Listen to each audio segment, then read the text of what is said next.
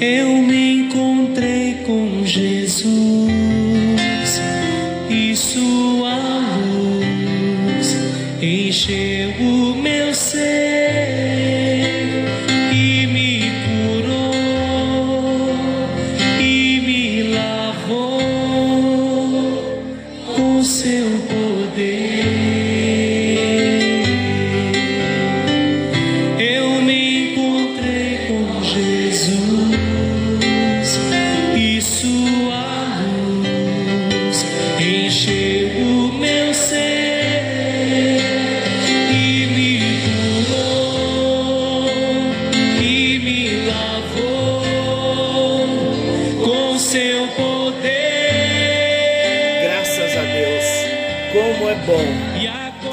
essa experiência de ter se encontrado com Jesus e permitir ao Espírito Santo que nos lave a cada dia por meio da pregação da palavra, por meio do ensino da palavra, por meio do compartilhar da palavra de Deus.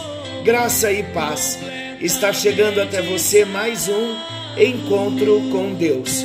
Eu sou o pastor Paulo Rogério da Igreja Missionária no Vale do Sol, em São José dos Campos. É uma alegria nós estarmos juntos para compartilharmos da palavra do nosso Deus. No encontro de hoje, me encontro com bastante dificuldades para estar falando, um resfriado bem forte, as amígdalas bem inflamadas, mas darei o meu melhor aqui na ministração da palavra, a voz um pouco fanhosa, mas tudo se acerta. Vamos meditar um pouquinho então na palavra do nosso Deus.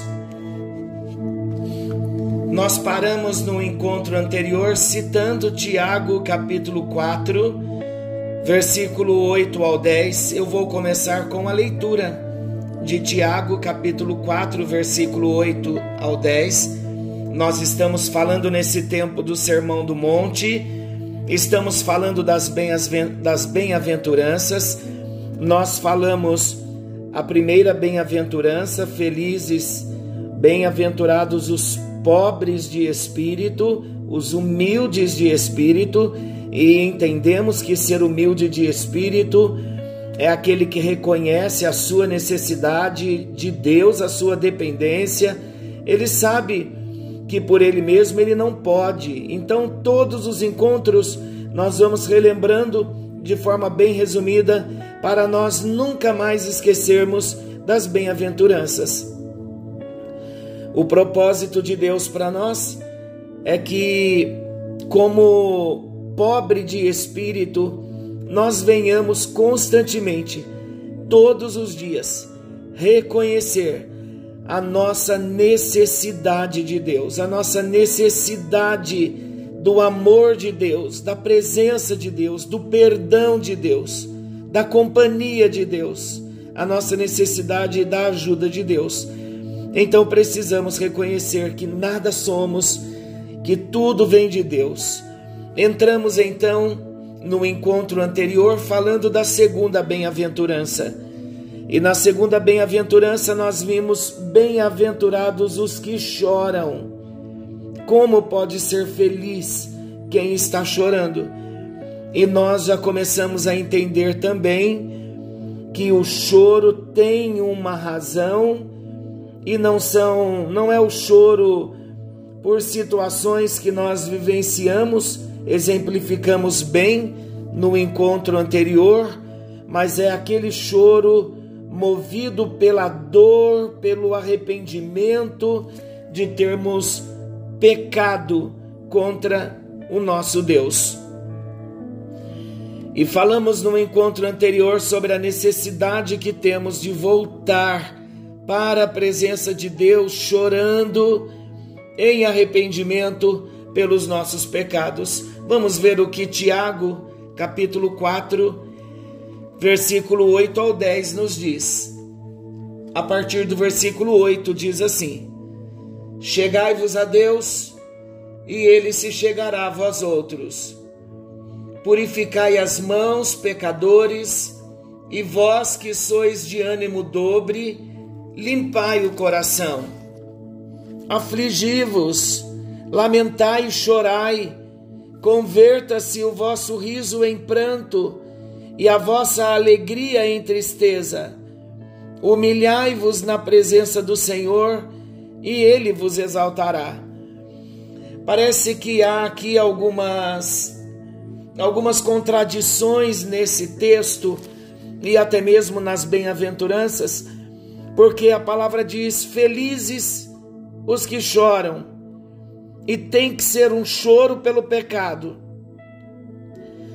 Falamos que Deus nos quer felizes, bem-aventurados é mais que felizes. Estamos entendendo que há um propósito de Deus e o desejo dele é nos ver felizes. Agora nós lemos o versículo 9 de Tiago 4, que diz: Afligi-vos, lamentai e chorai, converta-se o vosso riso em pranto e a vossa alegria em tristeza. Como é isso? Fato é que o nosso Deus, ele deseja sim a nossa alegria. Mas nós não vamos conseguir ter alegria alguma se a nossa vida não estiver diante de Deus. Enquanto estivermos com débitos com Deus, com pecados não confessados, enquanto não colocarmos a casa do nosso coração em ordem, o Espírito de Deus que habita em nós, Ele mesmo estará encarregado de tirar nossa paz para nos levar ao arrependimento. E o que o texto está dizendo, agora falando para os cristãos, preste bem atenção nisso. O texto está dizendo: afligi-vos, lamentai chorai. Converta-se o vosso riso em pranto e a vossa alegria em tristeza. O que o texto está dizendo não é que Deus não quer a nossa alegria. O que o texto está dizendo é que nós não podemos viver com essa falsa alegria, encobrindo, fugindo, maquiando, mascarando coisas que têm que ser resolvidas em nós. E há uma tendência humana de nós estarmos nos alimentando, enchendo a nossa alma com tantas outras coisas nos alegrando com aquilo que é fútil e fugindo de um tratamento, de uma transformação, de um confronto, muitas vezes, da parte de Deus, para que hajam mudanças significativas e verdadeiras dentro de nós. Em outras palavras, vou falar melhor. Há muita gente brincando e rindo, enquanto tem muita coisa para tratar dentro do coração. Também não estou radicalizando e não estou dizendo que não devemos ter alegria, que devemos parar o riso. Não é isso. Deus deseja que sejamos sinceros com Ele. Dele, diante de Deus, nós não conseguimos esconder aquilo que somos, o que estamos vivendo e o que estamos passando. Diante dos homens, muitas vezes, gastamos tanto tempo brincando tanto, queimando, na verdade, tempos preciosos que poderíamos estar usando para consertar a nossa vida com Deus. Então, Tiago está dizendo que nós devemos ser pessoas sérias. Há momento para rir e há momento para chorar e para se arrepender. Então precisamos entender que Deus ele não quer o nosso mal, muito pelo contrário, ele quer o nosso bem. Por isso que a palavra diz: bem-aventurado, feliz é você que chora. Feliz é você que tem a sua vida, que tem um coração quebrantado, que tem a sua vida diante de Deus. Você é feliz. Porque quando peca, se arrepende, coloca a vida em ordem e volta a ter paz de novo. Então, o que eu estou considerando aqui, queridos, é que, embora tenhamos experimentado o milagre do novo nascimento, com esse grande milagre que a Bíblia chama de regeneração, fomos gerados de novo, mas nós temos ainda uma natureza pecaminosa. E com essa natureza pecaminosa nós pecamos todo dia. Mas não é pelo fato de ainda sermos pecadores que nós vamos nos alegrar no pecado e dar lugar ao pecado em nossas vidas. Mas como cristãos, nós precisamos, eu repito, nos entristecer com os nossos pecados, fugir dos nossos pecados, odiar os nossos pecados cada vez mais. O cristão, ele precisa chorar pelo pecado. E quando nós choramos pelo pecado, só choramos porque não estamos enxergando com os olhos do mundo, mas com os olhos de Deus. Porque para o mundo, o pecado é um divertimento, é algo normal. As pessoas não têm nem consciência. Sabe que estão errando, mas não têm temor, temor de Deus e nem temor a Deus. Os incrédulos, aqueles que não creem na palavra de Deus, brincam de pecar, vivem mergulhados no pecado, como se tudo estivesse indo bem. Exemplo: adultério, homossexualismo, suborno, mentira, vingança. Quantas coisas dessas nós vemos pessoas do nosso lado e muitos se alegram, se gloriam em contar as façanhas pecaminosas. Mas Deus não vê o pecado assim, como algo que o incrédulo vê, que parece ser absolutamente normal nessa sociedade que nós vivemos. Deus vê o pecado como pecado. Todo pecado é uma ofensa à santidade de Deus. O nosso Deus é um Deus santo. Ele não suporta a iniquidade.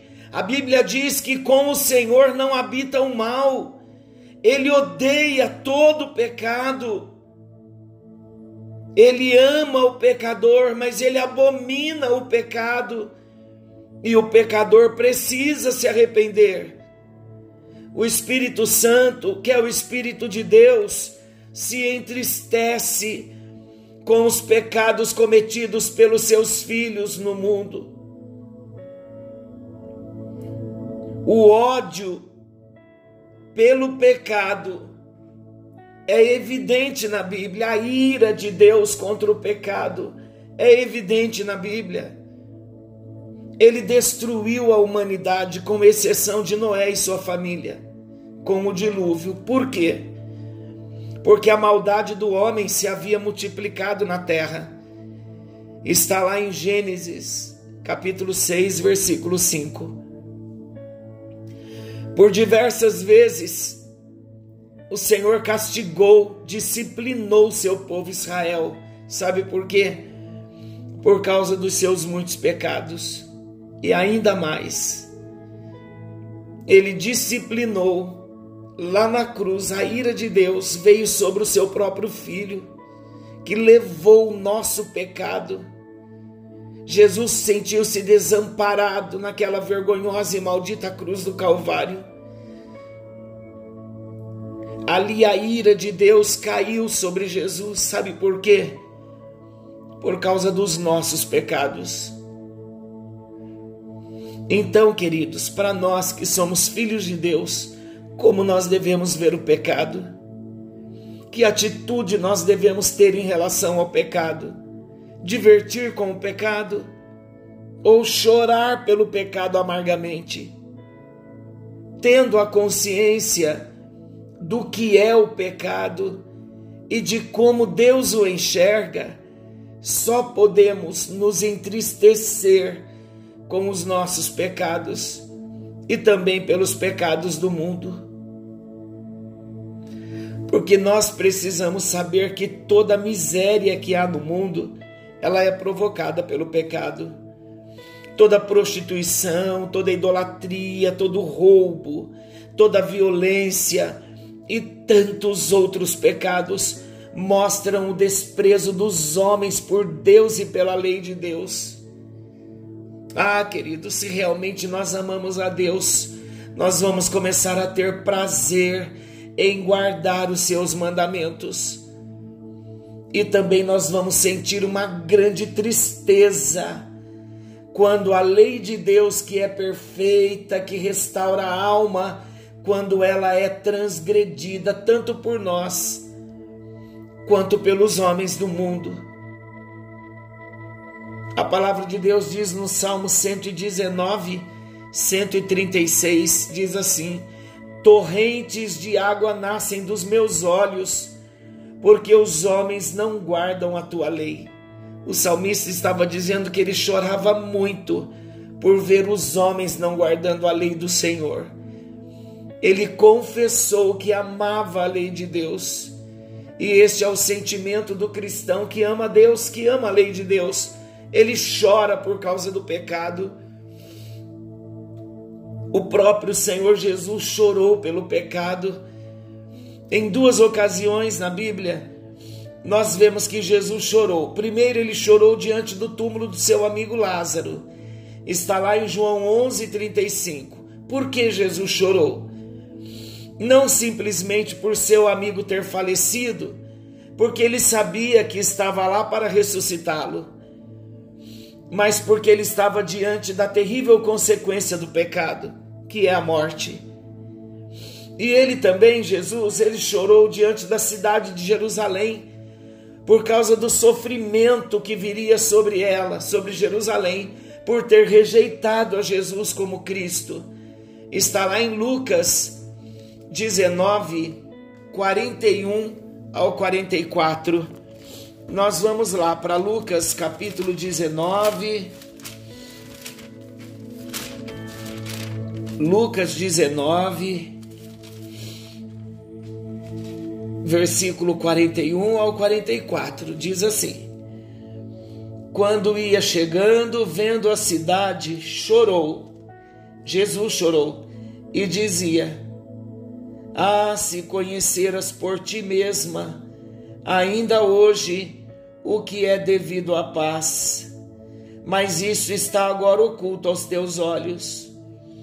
Pois sobre ti virão dias em que os teus inimigos te cercarão de trincheiras, falando de Jerusalém, e por todos os lados te apertarão o cerco e te arrasarão, e aos teus filhos dentro de ti não deixarão em ti pedra sobre pedra, porque não reconheceste a oportunidade da tua visitação. Jesus chorou sobre Jerusalém, porque os judeus o rejeitaram. Ele foi rejeitado pelos seus, pelo próprio povo judeu. E então Jesus, ele olha para Jerusalém Antes dele ir para a cruz, ele lamenta profundamente e ele chora sobre Jerusalém. No Evangelho de Mateus, ele diz: Ah, Jerusalém, que matas os profetas e apedrejas aqueles que te são enviados. Quantas vezes, Jerusalém, eu quis ajuntar vocês debaixo das minhas asas, como uma galinha ajunta os seus pintainhos, os seus pintinhos mas vocês não quiseram. Ah, Jerusalém, virá o dia, o dia da grande aflição virá. Então, o que Jesus estava dizendo é que o seu próprio povo o rejeitou e viria uma disciplina. Jesus estava ali como homem no ano 33 aproximadamente, 33 ao ano 35, 36 de acordo com os estudiosos.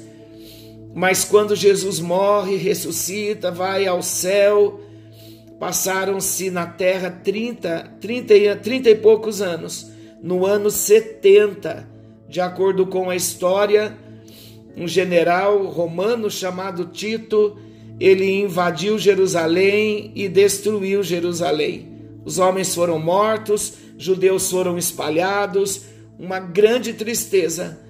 E Jesus chorou naquele dia, nesse texto citado em Lucas 19, porque ele sabia o que iria acontecer, mas porque Jerusalém rejeitou a Jesus. Agora, então, nós vemos no início do ministério de Jesus, ele dizendo: Felizes os que choram, bem-aventurados os que choram. E ele acrescentou a promessa: porque serão consolados. Essa é a razão da felicidade dos que choram por seus pecados. Vamos ver na palavra de Deus o consolo para os que choram por seus pecados qual é o consolo que Jesus promete aos que choram por seus pecados?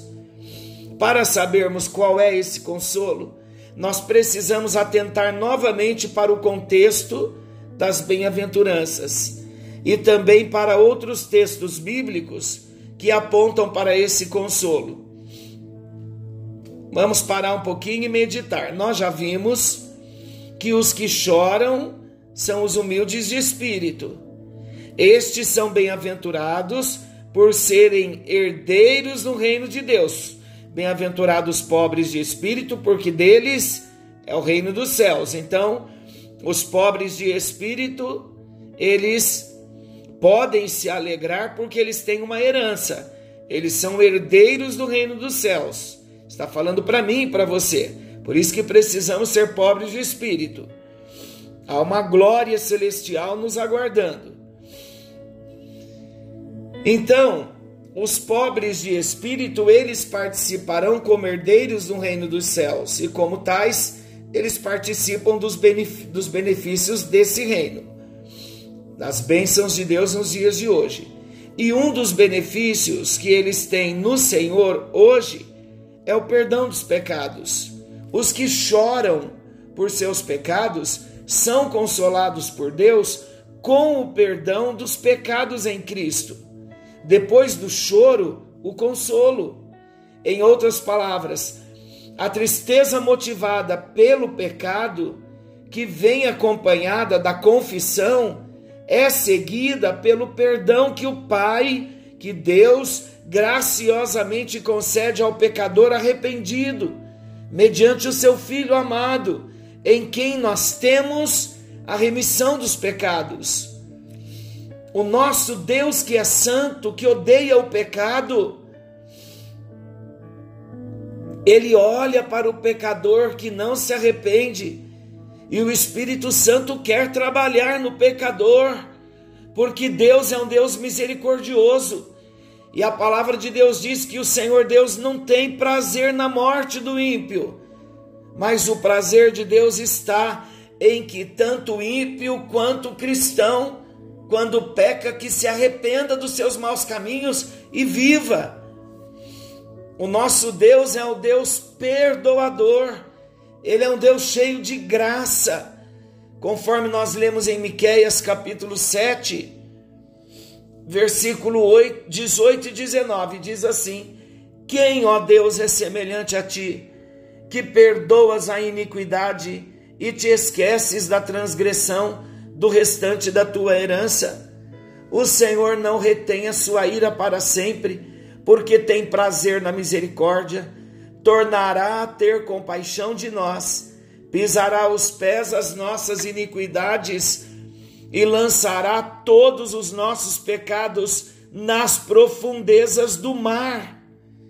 Você sabia que tem muita gente se suicidando hoje porque não dão conta dos seus próprios pecados?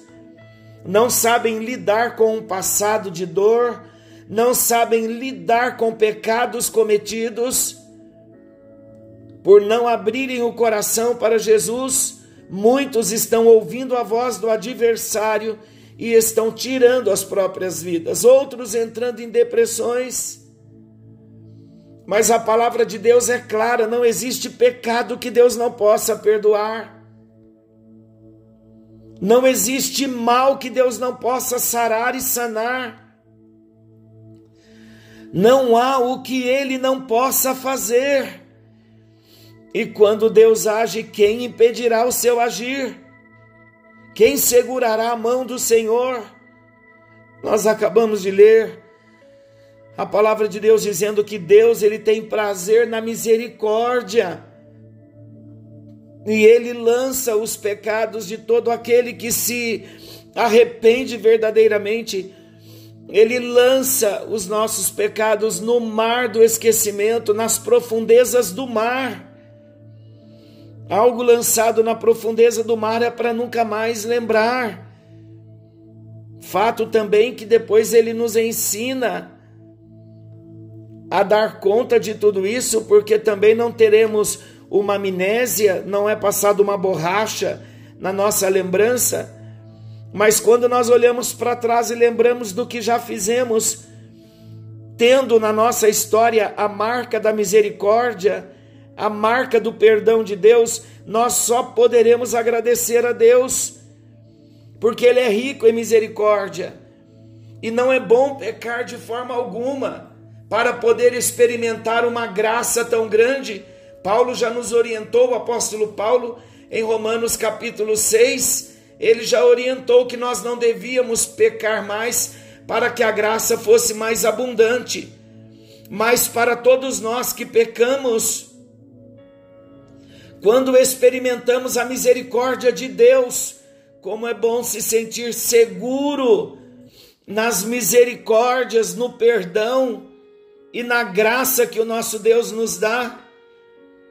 Bem-aventurados, felizes, mais que felizes, são os que choram pelos seus pecados, porque quando forem perdoados, à medida em que confessarem os pecados, receberão perdão.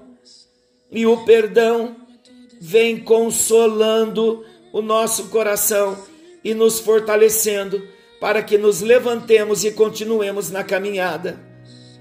Estamos diante de um Deus amoroso. O que você vai fazer com seus pecados? Continuar rindo, brincando, como se nada tivesse acontecido?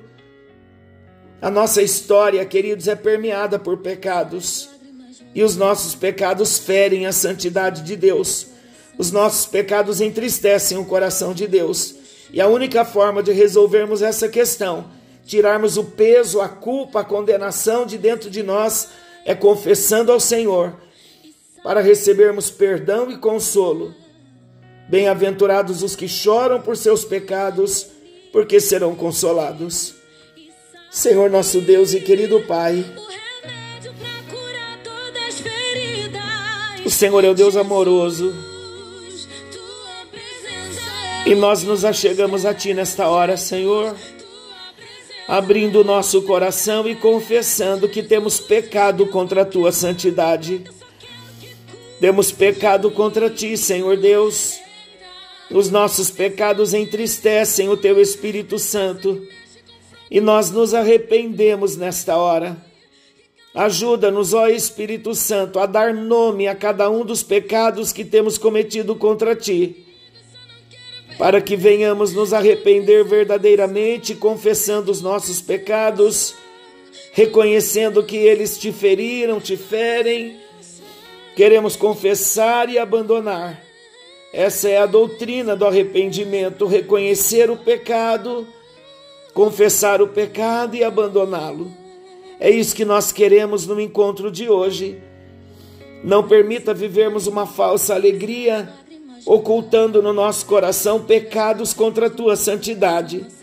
Queremos chorar pelos nossos pecados, reconhecer que o nosso pecado traz morte, separação de ti. Mas quando confessamos, nós nos libertamos, recebemos cura, libertação e restauração. E nós fazemos isso nesta hora. E que durante ainda esta noite o teu Espírito Santo possa estar tratando no particular, no pessoal, além desta oração, trazendo a nossa consciência para que venhamos nos arrepender e começar a confessar pecados a Ti. Em nome de Jesus nós oramos. Em nome de Jesus. Amém. E graças a Deus. Que o Senhor te abençoe e te guarde. Querendo Deus, estaremos de volta amanhã nesse mesmo horário com mais um encontro com Deus. Que eu perca dinheiro e perca só não quero perder tua presença, Jesus. Tua presença é o que eu mais quero, Jesus.